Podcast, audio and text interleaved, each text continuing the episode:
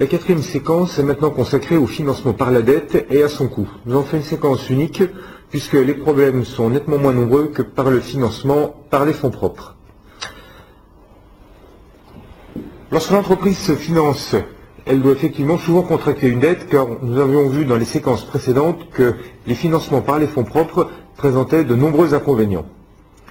En conséquence, l'entreprise va essayer de contourner ce problème et instiller une dose de dette pour ses financements. Le principe de la dette est relativement bien connu. Il s'agit d'emprunter par contrat une somme d'argent qui va servir à régler l'investissement. Pendant la durée de l'emprunt ensuite, pendant plusieurs années, elle remboursera les emprunts au moyen d'un versement sur les intérêts et également sur le capital. Les modalités sont toutes prévues à l'avance par le contrat et elles sont de plus en plus vastes et de plus en plus diversifiées. Le seul prérequis pour pouvoir s'endetter, a priori, est une question de rentabilité du projet qui doit obligatoirement excéder le coût de la dette. Ainsi, si on emprunte à 5 ou 6% il faut au minimum que le projet dégage 5 ou 6% de rentabilité après impôt. Sinon, le projet ne sera pas en mesure de payer les intérêts de la dette et donc provoquera la faillite de l'entreprise.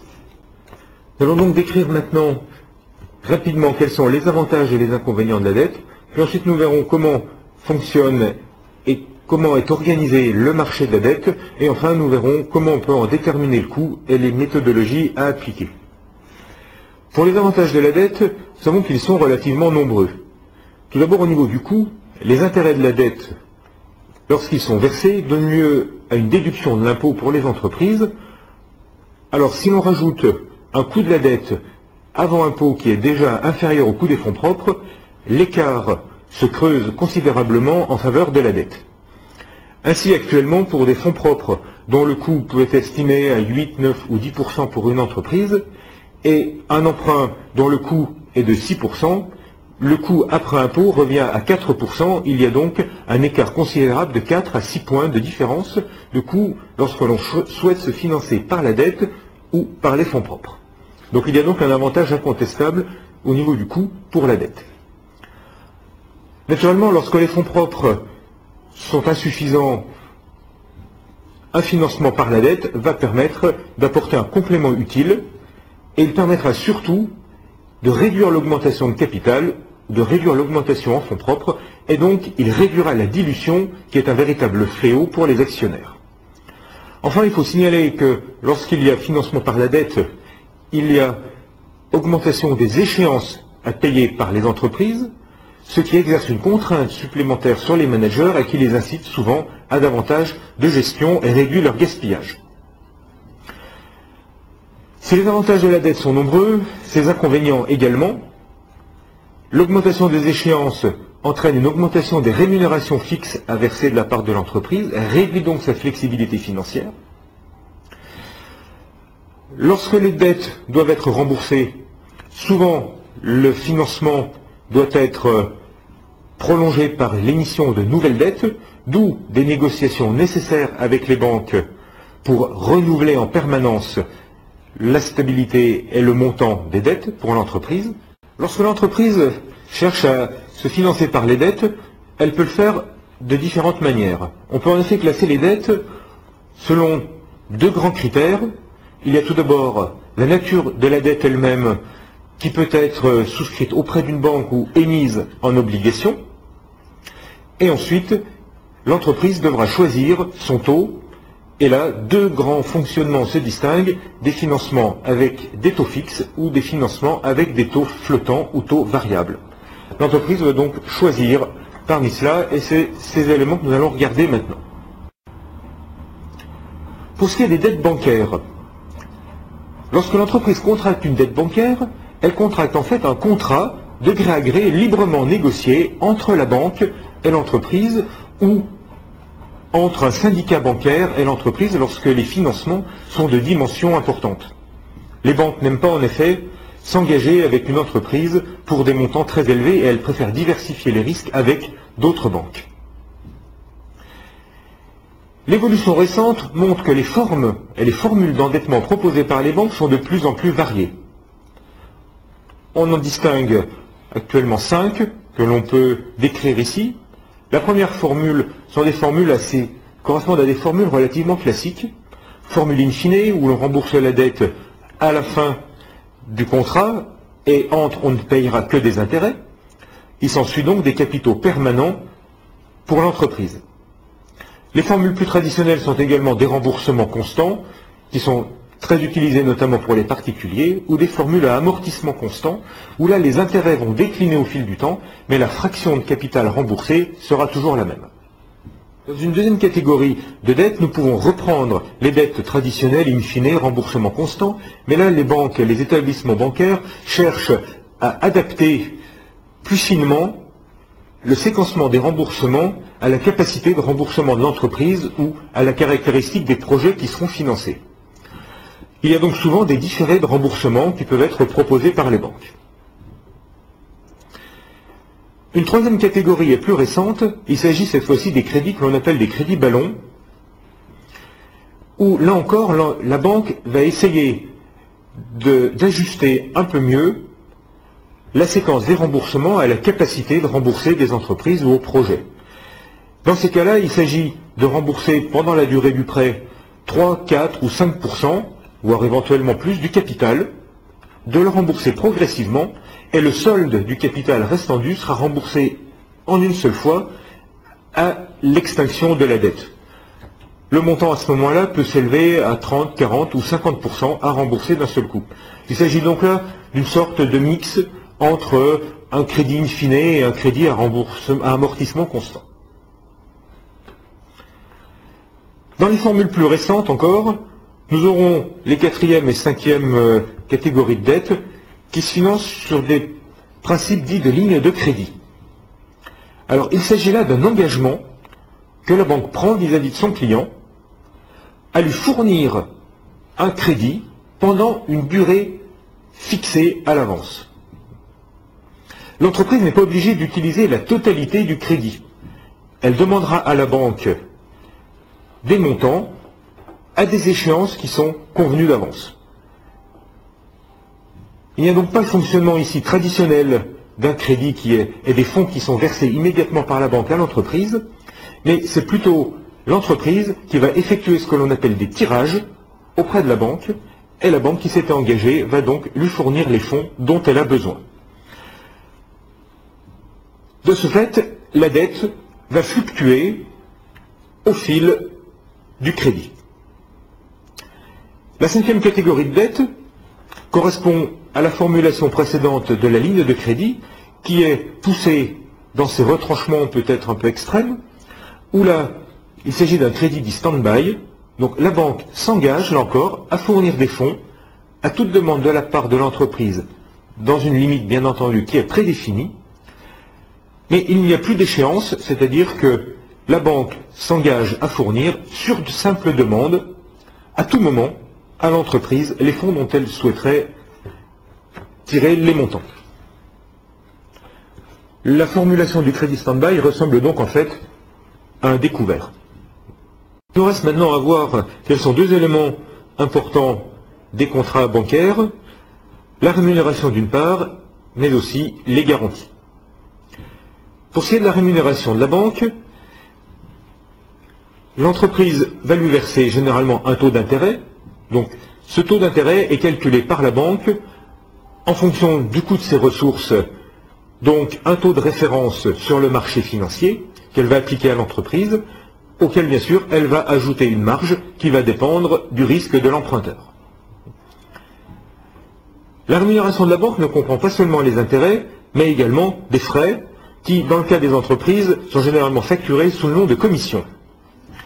Il y a des commissions initiales pour rémunérer la banque de la prestation de services qu'elle assure lorsqu'elle contacte les autres banques, lorsqu'elle négocie. Donc là, on appelle ça généralement des commissions de syndication ou des commissions initiales. Pendant la durée du prêt, généralement la banque va percevoir des commissions périodiques qui vont s'ajouter au taux d'intérêt.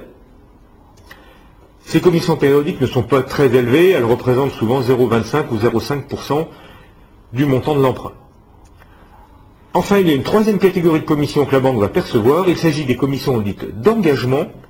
qu'elle va facturer sur les lignes de crédit ou sur les crédits stand-by. Et là, la situation peut peut-être paraître paradoxale, mais elle est tout à fait justifiée, puisque dans une ligne de crédit, la banque s'engage à fournir un certain montant de crédit à l'entreprise. Si l'entreprise n'utilise pas tout le crédit qu'elle avait demandé, elle devra payer une pénalité sur les sommes qu'elle n'aura pas empruntées. Ceci, bien entendu, pour éviter que les entreprises demandent des crédits de 100 millions alors qu'elles ont besoin seulement de 50. Après la rémunération, il y a un élément également important pour la banque qui cherche à se prémunir du risque de défaillance de son emprunteur. Généralement, la banque va octroyer un crédit uniquement sur prise de garantie, qui peuvent être des garanties immobilières, des garanties personnelles également, mais pour les emprunts importants ou pour les grosses entreprises, ces prises de garantie deviennent délicates à utiliser. Il y a donc un deuxième système qui va souvent se mettre en place, qui est plutôt un système d'incitation, et la banque, dans ces cas-là, va utiliser ce que l'on appelle des clauses ou des convenances qui seront mises en place et instaurées avec son client. Dans les convenances, la banque va mettre en place une sorte de système de bonus et de malus en fonction de la performance économique de l'entreprise pour inciter les dirigeants à avoir de bonnes performances économiques qui vont donc sécuriser la dette et réduire le risque de faillite. Si l'entreprise maintient des ratios financiers favorables, comme des dettes sur fonds propres ou des excédents bruts d'exploitation euh, importants ou élevés, le coût du crédit va baisser. Et inversement, si la situation économique se détériore, le coût du crédit va augmenter, ce qui provoquera des pénalités à l'entreprise. Lorsque l'entreprise émet des obligations, elle émet en fait des valeurs mobilières qui sont négociables sur un marché secondaire, donc dans un compartiment spécifique de la bourse qui n'est pas celui des actions mais celui des obligations. Compte tenu de la lourdeur de l'opération, l'entreprise va émettre des obligations sur des durées de moyen ou de long terme et elle va les fractionner en parts identiques. Les caractéristiques de cette dette sont fixées et sont donc publiées dès l'émission lors de l'opération qui est une opération particulièrement lourde à conduire. La vie d'une obligation, comme celle d'une action, va connaître deux phases. Une première phase va avoir lieu sur le marché primaire, c'est-à-dire au moment de son émission, donc de la création de cette nouvelle dette fractionnée en parts identiques. L'entreprise peut les mettre directement en procédant à un appel public à l'épargne, elle collectera les fonds, naturellement ces banques seront impliquées dans l'opération puisque les épargnants ou les souscripteurs verseront à la banque les fonds qui ensuite les rétrocédera à l'entreprise. Néanmoins, cette opération peut être parfois un peu risquée. L'entreprise n'est pas sûre de collecter suffisamment de fonds et très souvent, les entreprises font appel à une banque pour une prestation de service supplémentaire où il s'agit de ce que l'on appelle le placement de l'obligation. Là, dans ces cas-là, la banque va s'engager à souscrire elle-même les obligations en cas d'échec sur le marché primaire. Une fois que l'émission est terminée, donc la phase dure environ trois semaines ou un mois, après cette émission, l'obligation va poursuivre sa vie pendant quelques années sur le marché secondaire où elle sera négociée et l'épargne à ce moment-là deviendra liquide comme c'était le cas des actions. Lorsque l'entreprise souhaite émettre des obligations, elle a actuellement en France le choix entre trois zones ou trois lieux pour effectuer cette opération. Le plus traditionnel est la bourse, la bourse de France. Donc l'entreprise va s'adresser aux autorités de la place locale pour émettre ses obligations et collecter son épargne. Là, elle devra faire face à une réglementation locale, donc la réglementation française.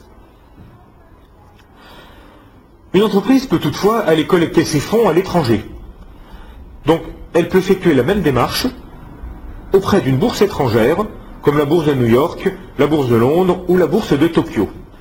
Dans ces cas-là, elle sera soumise à la réglementation du pays en question et elle collectera ses fonds en devises étrangères. C'est ce qu'EDF avait fait par exemple dans les années 70 pour financer le programme électronucléaire français, où de nombreux fonds avaient été collectés sous forme d'obligations à la bourse de New York.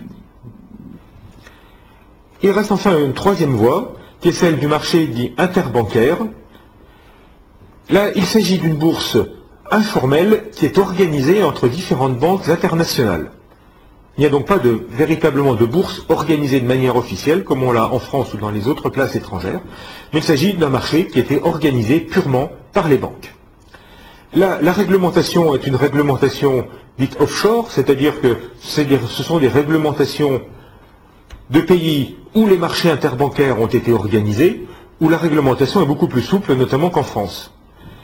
La place de Londres ou la place du Luxembourg sont des places de choix lorsqu'il s'agit d'aller faire ce genre d'opération. Les devises disponibles sont multiples. Il est donc tout à fait possible de collecter des euros sur le marché interbancaire de Londres auprès des banques internationales.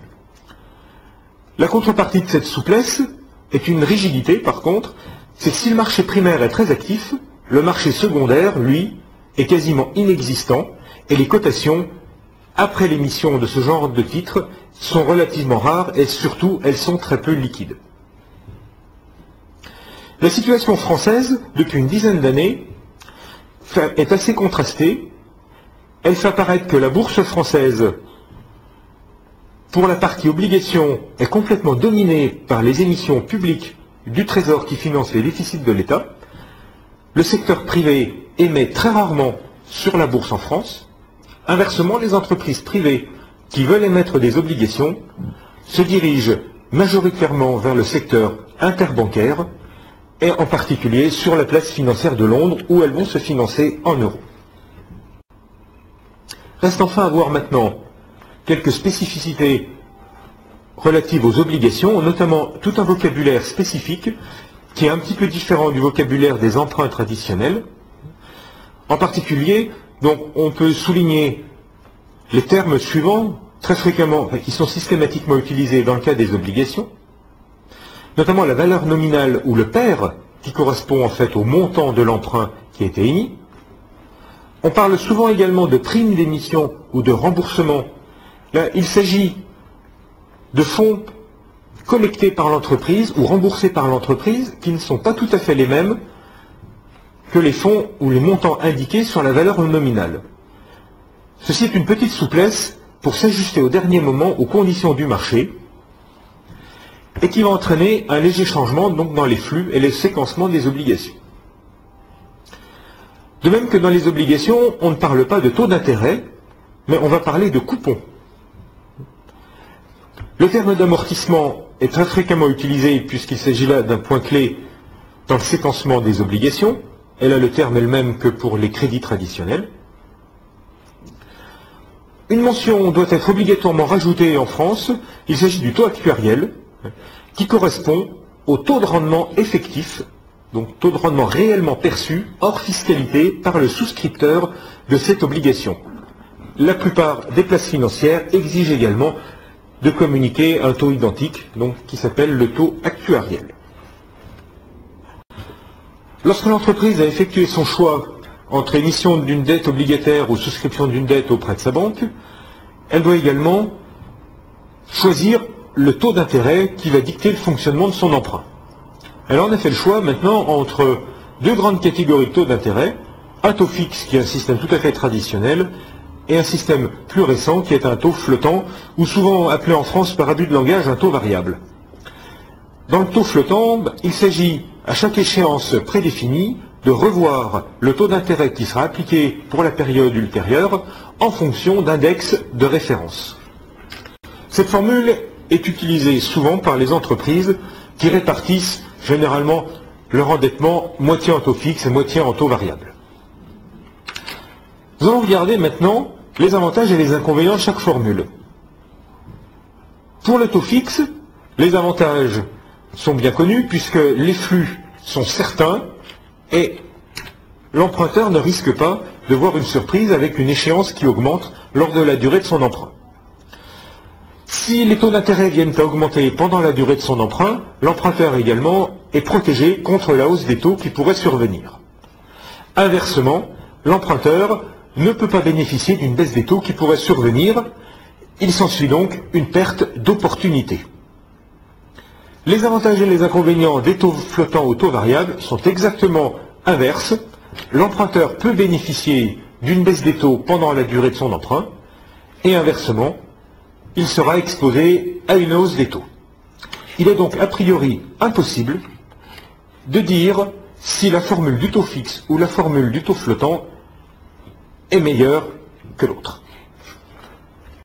Par contre, il est toujours possible, avec des instruments financiers, de convertir pendant la durée du prêt un taux fixe en taux variable ou un taux variable en taux fixe. De même, il est possible, moyennant le paiement d'un supplément en intérêt, de plafonner le taux d'intérêt sur les emprunts souscrits à taux variable. Au niveau des taux d'intérêt appliqués par la banque, les taux sont généralement déterminés en fonction du coût de la ressource financière pour la banque qui se finance elle-même sur le marché. Les taux fixes qui sont déterminés pour une durée relativement longue, donc moyen ou long terme, 5, 10 ou 20 ans, feront donc référence à des taux d'horizon long auxquels se, refinance la banque. Il s'agit généralement des OAT à 10 ans, taux sans risque à 10 ans. Les taux variables suivent le même principe. La référence sera donc par contre un taux court, puisque les taux variables sont revus tous les trois mois, tous les six mois ou une fois par an. Le taux variable de référence le plus utilisé est en France actuellement le RIBOR, l'European Interbanking Interest Rate, ou qui a été francisé en TIBER, mais généralement l'utilisation euh, la plus répandue est d'utiliser le RIBOR. La plupart des places financières utilisent le même système, la première lettre ou le groupe de, premières lettres correspondant au nom de la place financière. Ainsi, le Libor est utilisé à Londres, le Nibor à New York ou le Tibor à, Tokyo. Ces taux d'intérêt à horizon court, donc taux dits courts, sont relativement sensibles à la politique monétaire des banques centrales, mais s'ils peuvent être parfois volatiles, comme leur horizon est à court terme, leur niveau est généralement moins élevé que pour les taux d'intérêt longs qui servent d'index au taux fixe. Ainsi, sur la durée d'un prêt, on peut espérer, même si le taux fluctue, que le niveau global ou le coût global de l'emprunt sera moins élevé qu'en souscrivant un taux fixe long à 10 ans. Actuellement en France, on peut obtenir des taux courts pour les prochaines échéances à un niveau de l'ordre de 2,5 à 3%, alors que pour les taux longs, on est déjà à 4,5, 5 ou 5,5%. Pour choisir entre les différents instruments de financement à crédit, l'entreprise, bien sûr, devra évaluer le coût des différentes dettes qu'elle cherche à mettre en place.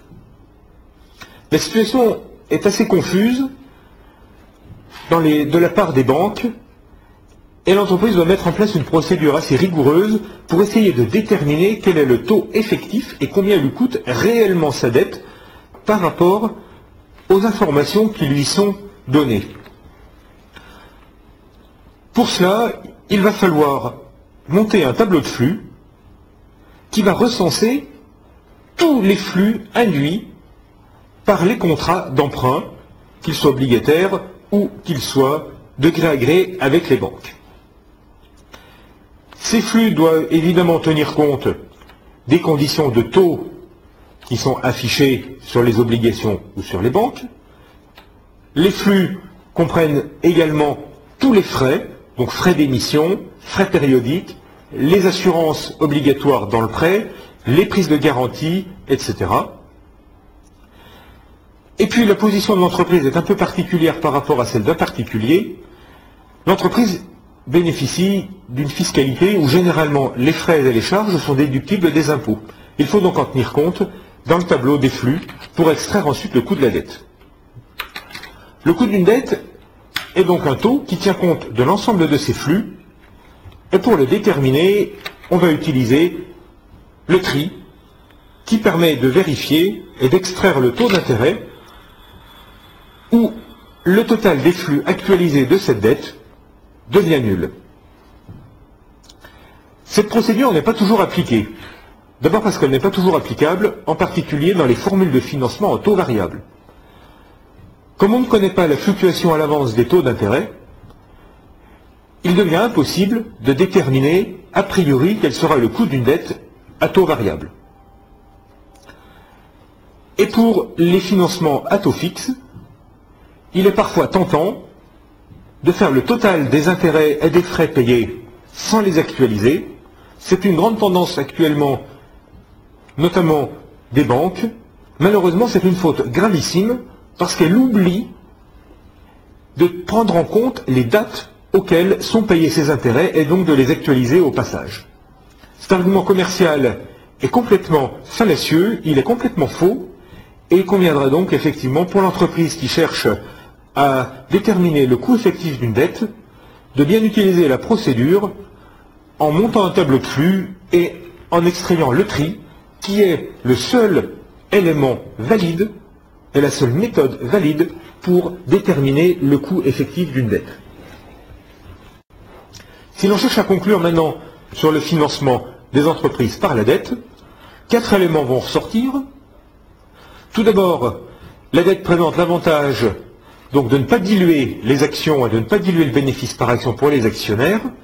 Elle est moins coûteuse, mais la contrepartie est qu'elle va augmenter les risques de l'entreprise vis-à-vis de ses créanciers et vis-à-vis de ses actionnaires.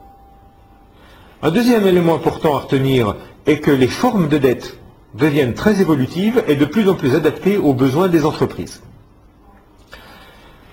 Nous avons vu dans un troisième point que l'entreprise devrait choisir entre un taux fixe et un taux variable. Cette formule, ces deux formules présentent à la fois des inconvénients et des avantages. Il est impossible a priori de dire quelle est la formule la meilleure. Néanmoins, il faut faire attention à une illusion selon laquelle le taux fixe serait la formule la plus sécuritaire. Enfin, il faut prendre garde en déterminant le coût d'une dette. La situation avec l'irruption des nouvelles formules de financement, et notamment des taux variables, devient difficile à calculer, mais le coût d'une dette ne correspond jamais au total arithmétique des intérêts.